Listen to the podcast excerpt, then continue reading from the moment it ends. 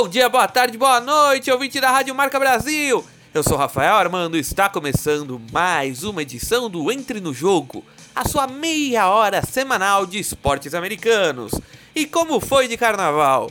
Foi pros bloquinhos, foi assistir os desfiles, viajou? Espero que tenha curtido bastante, porque agora o ano finalmente começou e junto com ele veio o Spring Training da Major League Baseball. Então bora para os destaques de hoje.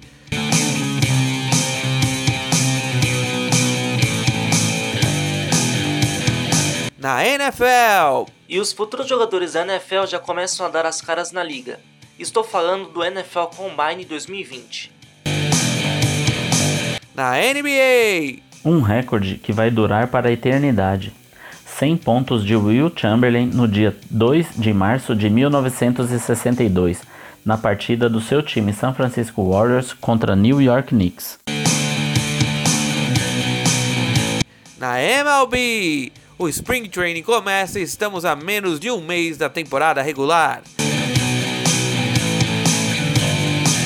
Na NHL. Olá, eu sou a Lili Rodrigues e daqui a pouco eu vou falar para vocês sobre a regra de goleiro emergencial que deve ser discutida ainda essa semana pela NHL, depois da atuação incrível do David Harris do Carolina Hurricanes. Até já já. O primeiro entre no jogo de março começa agora.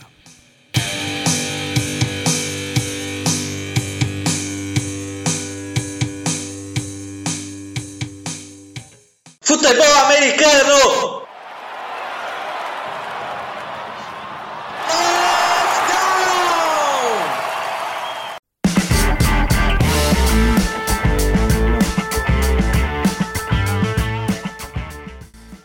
Passe de 30 jardas, corridas alucinantes, gols, tackles, fumbles e touchdowns. É o futebol americano e a NFL que estão entrando no jogo.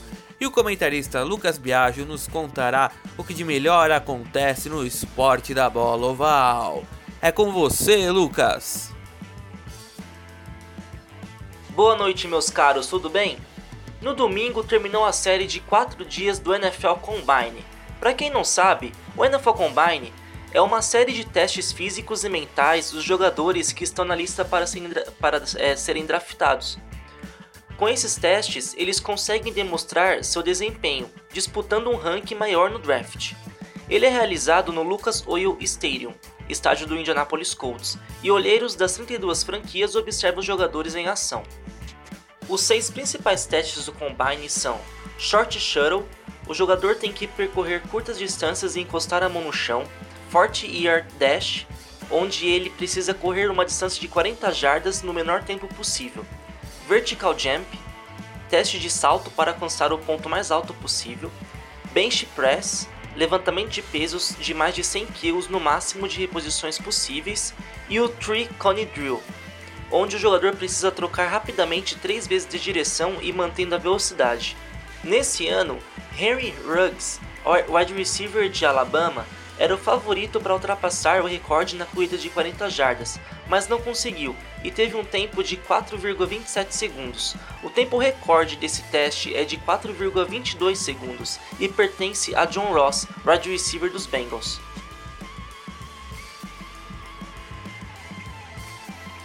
E o Chicago Bears está procurando um quarterback veterano para pressionar Mitchell Trubisky eles estão se espelhando no, no, no, Tennessee Titans, que fez a mesma coisa na temporada passada. Contratou Ryan Tannehill para pressionar Marcus Mariota, tomou a titularidade na sexta rodada e levou os Titans à final da AFC. Será que isso vai dar certo também em Chicago? Eu não sei. Por enquanto, entre as opções estão Andy Dalton dos Bengals e Casey Keenum de Washington, ambos free agents. E outro jogador que está para se tornar free agent também e passa por uma novela é Jadavon Clowney, defensive end dos Seahawks.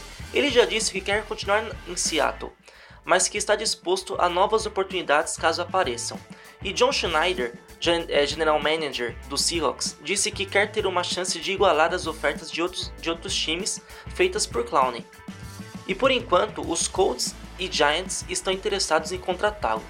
O defensive end terminou a temporada de 2019 com 31 tackles, 4 fumbles forçados e uma interceptação retornada para touchdown. Ai ai, queria muito que ele ficasse no meu Seahawks, mas quem vai decidir é o senhor todo-poderoso John Schneider. Bom pessoal, por hoje é só. Até mais, de Lucas Biagio para o programa Entre no Jogo.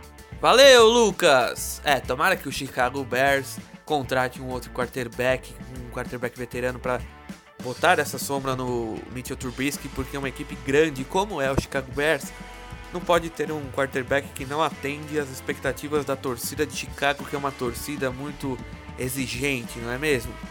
Valeu, Lucas. Na semana que vem ele está de volta com mais informações do esporte da bola oval, mais informações sobre a National Football League. E agora vamos de Basquete! E três!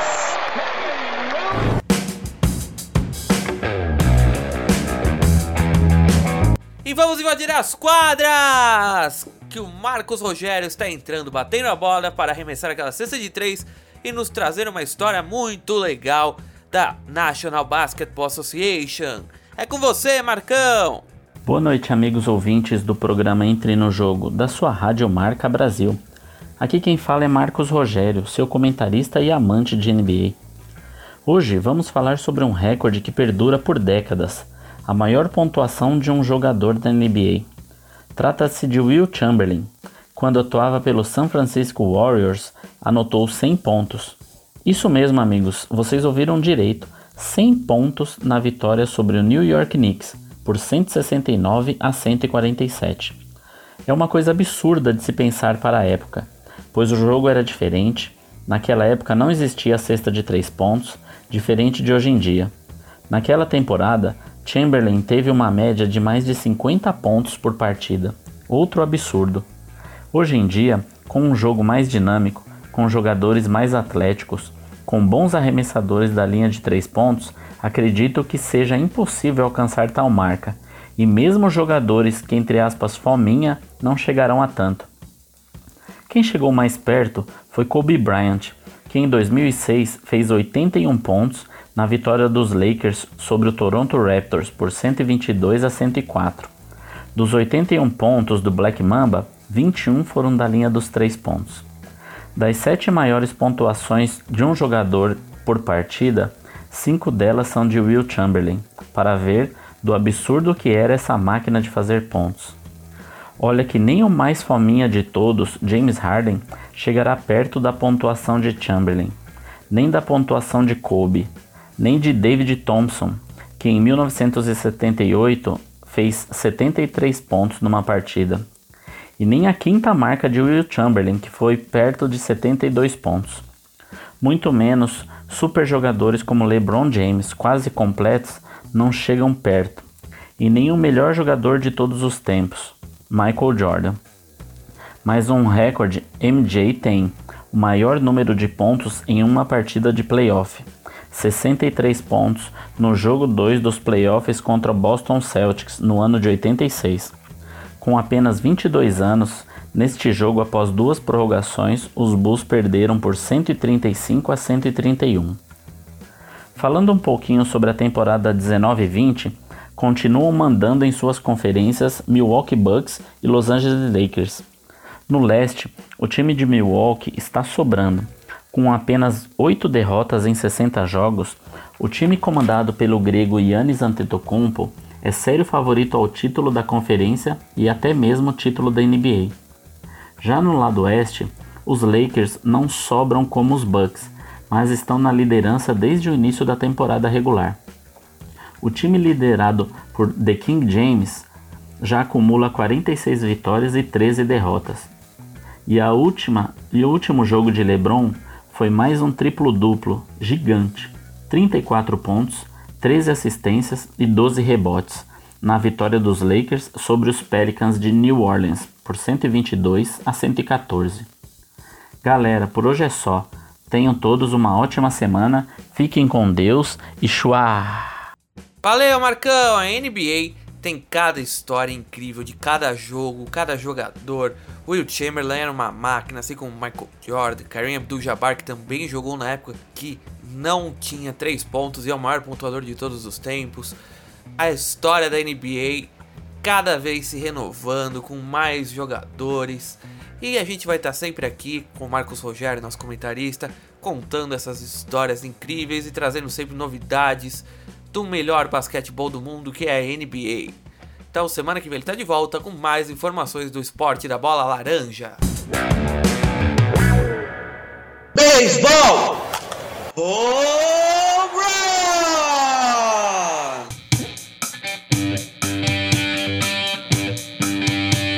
Rebatidas simples, duplas, triplas, home runs, roubos de base, strikeouts. É o beisebol e o spring training da Major League Baseball que estão entrando no jogo. E já estamos entrando na segunda semana da pré-temporada da Major League Baseball, a MLB. Nesse primeiro mês de beisebol, as equipes atuam em partidas longe de casa, mas juntos de suas torcidas em outros estádios, na Flórida ou no Arizona. Já que esse é o primeiro programa com o Spring Training rolando, vou contar um pouco sobre a pré-temporada da Major League. A temporada do beisebol nos Estados Unidos é um evento cultural muito enraizado nos americanos. O beisebol das principais ligas é o esporte mais antigo. Gerações e gerações esperam ansiosamente o inverno passar e a primavera chegar para o beisebol voltar. Diferente dos demais esportes, como basquete, hockey, que são jogados em ginásios, e o futebol americano, que é jogado em estádios, mas mesmo no inverno, o beisebol é basicamente um esporte de verão e de dias quentes, já que a neve e a chuva atrapalham o espetáculo, atrapalham o jogo, pois deixam a terra por onde os jogadores correm entre as bases molhada e escorregadia, então não dá para jogar beisebol em dias de fortes chuvas e também dias de neve. Outro motivo é porque a bola do beisebol é branca e no meio da neve você não vai enxergar a bola. Então, depois de muitos dias de frio nos Estados Unidos, o beisebol traz o verão e o calor de volta. E as primeiras exibições são no treinamento de primavera, o Spring Training, que ocorre entre o final de fevereiro e o final de março. E a pré-temporada do beisebol é tão antiga quanto o esporte. Em 1886, Albert Spalding, presidente do Chicago White Stockings, que era o primeiro nome do atual Chicago Cubs, junto com Cap Anson, que era tipo a estrela do time na época. Você deve lembrar dele porque foi esse jogador que começou a não querer enfrentar jogadores negros. É, e eu trouxe isso quando eu contei a história do Jack Robinson e também da Negro League. Quando eu falo desses assuntos, eu sempre cito esse jogador. É bom você nunca esquecer o Cap Anson para você lembrar que ele era um astro da época, mas fez uma das piores coisas que ele poderia fazer, que foi proibir negros de jogarem o esporte que eles amavam, que era o beisebol. Então, voltando a esse assunto, o Cap Anson, que era o, astro do Chicago Cubs da época, que ainda se chamava Chicago White Stockings, e o presidente Albert Spending, levaram a equipe na primavera para jogos exibicionais e outras equipes, vendo que o Chicago White Stockings tinha levado seu time na primavera para jogos exibicionais e a temporada da equipe foi muito boa logo após eles fazerem isso, outras equipes então começaram a fazer o mesmo. Por serem partidas para os times experimentarem novos jogadores e testar novas estratégias, novas descobertas podem ser feitas durante o Spring Training. E talvez a maior descoberta tenha sido em 1919, quando um jovem arremessador do Boston Red Sox chamado Babe Ruth precisou jogar uma partida como primeira base, já que o jogador jogava na posição não ia poder jogar. Ele jogou na primeira base e isso praticamente mudou o curso do esporte, já que o desempenho de Ruth fez com que ele passasse a jogar cada vez menos como arremessador, que era sua posição original, e passou a jogar cada vez mais como jogador de posição, onde ele poderia rebater mais vezes. E o resto depois disso é história. Com o passar dos anos, todos os times começaram a participar do Spring Training, o treinamento de primavera. a pré-temporada da Major League Baseball. Duas ligas foram criadas para dividi-los na pré-temporada: a Grapefruit na Flórida e a Cactus no Arizona. Na Flórida, o Spring Training é organizado desde 1913. Então, desde então há 107 anos que temos o Spring Training jogado na Flórida. E em 2009, mais da metade das equipes passavam a pré-temporada no estado ali do sul dos Estados Unidos. Mas a partir de 2010, os times foram divididos nas duas ligas. No decorrer dos próximos programas, trarei mais detalhes históricos sobre o treinamento de primavera, o Spring Training. Então, agora vamos falar como estão divididos os times nessas duas ligas. Vamos lá. Vamos ver quem joga no Arizona e quem joga na Flórida, começando pelo estado mais árido, o Arizona. No Arizona estão presentes na Cactus League o Arizona Diamondbacks, o Chicago Cubs, o Chicago White Sox, o Cincinnati Reds, o Cleveland Indians, o Colorado Rockies, o Kansas City Royals, o Los Angeles Angels, o Los Angeles Dodgers, o Milwaukee Brewers, o Oakland Athletics, o San Diego Padres, o San Francisco Giants, o Seattle Mariners e, para encerrar, o Texas Rangers. Podemos ver que a maioria dos times que compõem a Cactus League são, em sua maioria, da parte mais central do país, mesmo estando no norte, mais ao norte ou mais ao sul, como é o caso do Milwaukee Brewers, do Chicago Cubs e do Cincinnati Reds, que nem então ao centro, vai, para falar a verdade, é mais pro lado leste, mas eles fazem parte dessa liga que se concentra no Arizona. E o resto do, das equipes estão na costa oeste como é o caso dos Dodgers, dos Angels, dos Athletics, dos Padres, dos Mariners. Já na parte mais central está o Texas, tem, temos o Texas Rangers e também o Oakland e também o Kansas City Royals. Já na Grapefruit League, no ensolarado estado da Flórida, estão alguns times dessa faixa central, tanto no norte quanto no sul, e a maioria da costa leste. Essas equipes são Atlanta Braves, Baltimore Orioles, Boston Red Sox, Detroit Tigers, Houston Astros, Miami Marlins, Minnesota Twins, New York Mets, New York Yankees, Philadelphia Phillies, Pittsburgh Pirates, St. Louis Cardinals, Tampa Bay Rays, Toronto Blue Jays e o atual campeão da Major League Baseball da World Series, o Washington Nationals. E como, e como pudemos ver, essas duas ligas têm uma formação pouco diversa das tradicionais ligas nacional e americana da temporada regular, que está a apenas 23 dias de começar. Então, agora que eu já dei uma introduzida no Spring Training, agora que eu dei essa introduzida no Spring Training, vamos falar como estão essas equipes que eu acabei de citar no, na pré-temporada da Major League Baseball. Na Grapefruit League, o Toronto Blue Jays de Vladimir Guerreiro Jr. e do meio brasileiro Bob Bichette está liderando, seguido de perto pelo Miami Marlins, pelo Philadelphia Phillies e o New York Yankees, que mais uma vez tem o desfalque de Giancarlo Stanton, que continua machucado. Já na Cactus League, San Diego Padres, de uniforme novo, e Milwaukee Brewers brigam pela liderança, sendo que os Padres de Manny Machado só perdeu uma única partida até o momento. O primeiro e os, o primeiro e o segundo colocado, né? O primeiro, o San Diego Padres, e o segundo colocado, o Milwaukee Brewers, estão sendo seguidos de perto pelos eternos rivais Los Angeles Dodgers e San Francisco Giants. O Dodgers, que na minha opinião é o principal candidato a ser campeão da World Series depois de mais de 30 anos. Pois eles contrataram o Mookie Betts do Boston Red Sox, que ele é um grande jogador, e lembrando que o, o Dodgers foi vice-campeão nas últimas edições da World Series. Agora vamos passar por alguns fatos notáveis nesse Spring Training.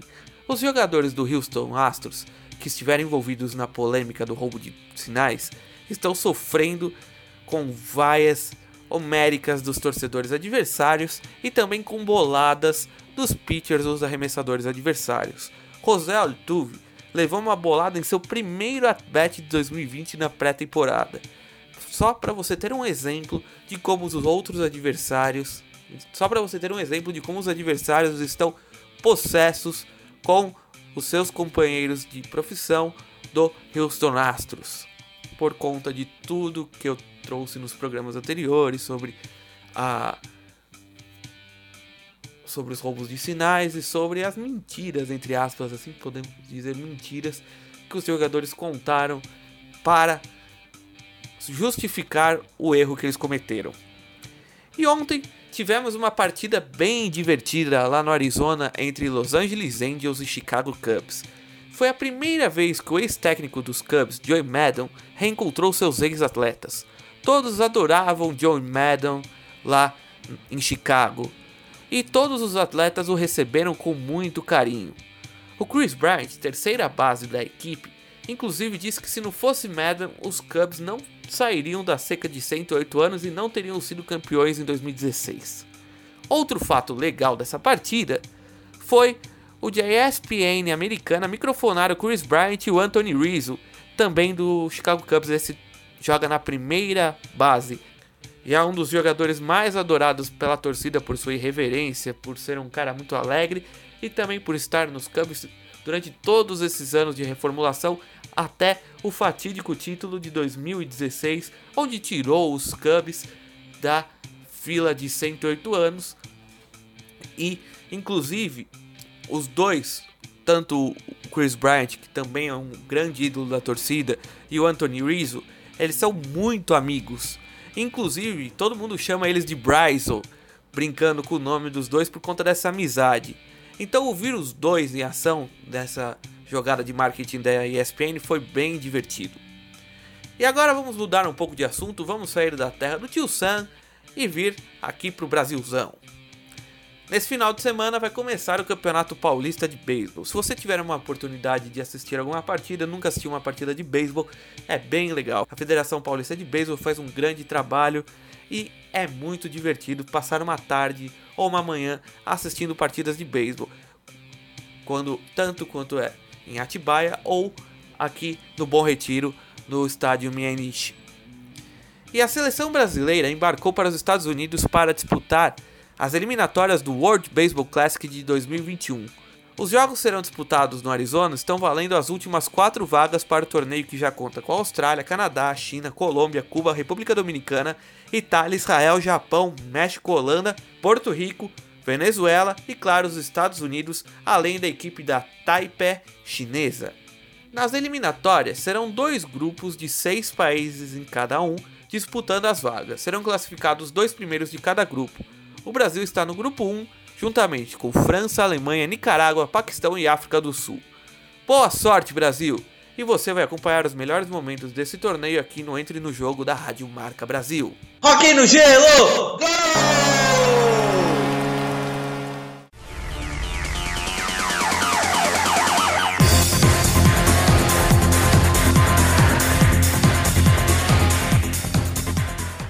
Calça seus patins, vista seu capacete, pegue seu stick, pois o puck já está no gelo e a Lili Rodrigues está entrando no ring para marcar um golaço e nos contar o que de melhor acontece na National Hockey League. É com você, Lili! Olá, eu sou a Lili Rodrigues e hoje eu vou falar para vocês sobre a regra de utilização de goleiros de emergência que será analisada pela NHL ainda nesta semana. Uma das histórias mais interessantes da temporada da NHL deve render novas discussões na reunião dos gerentes gerais das equipes, que acontece até a próxima sexta-feira. Uma delas será o procedimento de goleiros emergenciais, como aconteceu com David Ayres e o Carolina Hurricanes na última semana quando o então piloto de Zamboni acabou atuando como goleiro da equipe após os dois jogadores da posição saírem lesionados da partida. Quem viu percebeu que isso foi incrível. O vice-comissário da liga, Bill Daly, disse que o tema deve ser conversado, mas que não existem soluções muito fáceis. Segundo ele, o tema de um substituto de emergência é algo que eles têm que conversar ao longo dos anos.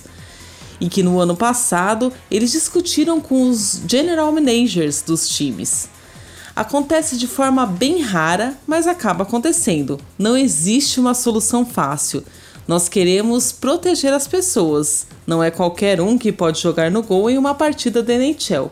No fim, queremos o melhor para o nosso esporte e para os nossos fãs, analisou o Daily. David Harris tem 42 anos e ele fez oito defesas nessa partida e se tornou o goleiro mais velho na história a vencer seu jogo de estreia na liga. A última vez que isso aconteceu foi em 2018, quando Scott Foster jogou pelo Chicago Blackhawks. A NHL tem uma regra para o chamado goleiro de emergência que basicamente pode ser qualquer um que esteja disposto a entrar no gelo e que esteja na arena. Foi o caso do Harris e depois do Foster. Vamos ver o que, que eles vão definir aí para o goleiro de emergência, não é mesmo? Na semana que vem eu volto com mais notícias da NHL. Até lá! Valeu, Lili! A NHL sempre surpreende com histórias assim que você nem imagina e acontece o esporte legal que é o Rock no Gelo. E é só aqui na Rádio Marca Brasil que você acompanha semanalmente as melhores notícias da National Hockey League com a nossa comentarista Lili Rodrigues. Na semana que vem ela está de volta com mais informações sobre esse esporte incrível.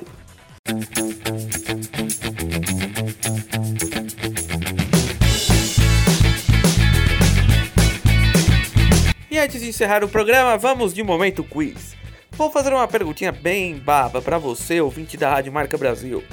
Quem foram os últimos dois campeões, respectivamente, hein, da World Series da Major League Baseball e do Super Bowl da National Football League? Vamos lá. Letra A: Washington Nationals e New England Patriots. Letra B: Los Angeles Dodgers e Kansas City Chiefs. Letra C: Washington Nationals e Kansas City Chiefs, ou letra D, Houston Astros e New England Patriots. 5 segundos para você pensar.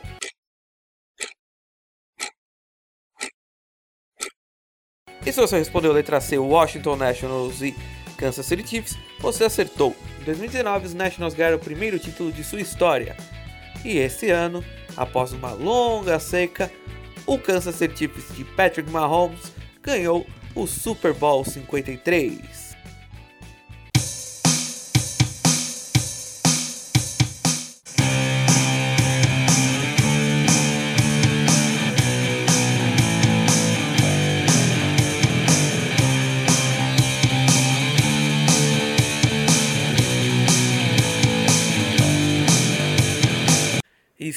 Encerrando mais uma edição do Entre no Jogo aqui na Rádio Marca Brasil.